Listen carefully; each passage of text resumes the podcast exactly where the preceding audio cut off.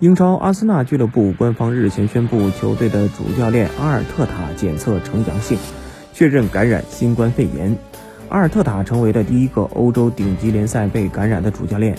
阿森纳同时宣布，已经关闭了位于伦敦的科尔尼训练基地，并对和阿尔特塔的密切接触者进行隔离。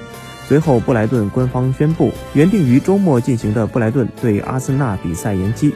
阿尔特塔确诊和阿森纳的全队隔离，意味着球队将无法参加本周末的联赛。就在阿森纳官方宣布前不到一个小时，英超联盟刚发布声明表示，本周末联赛将如期继续正常进行。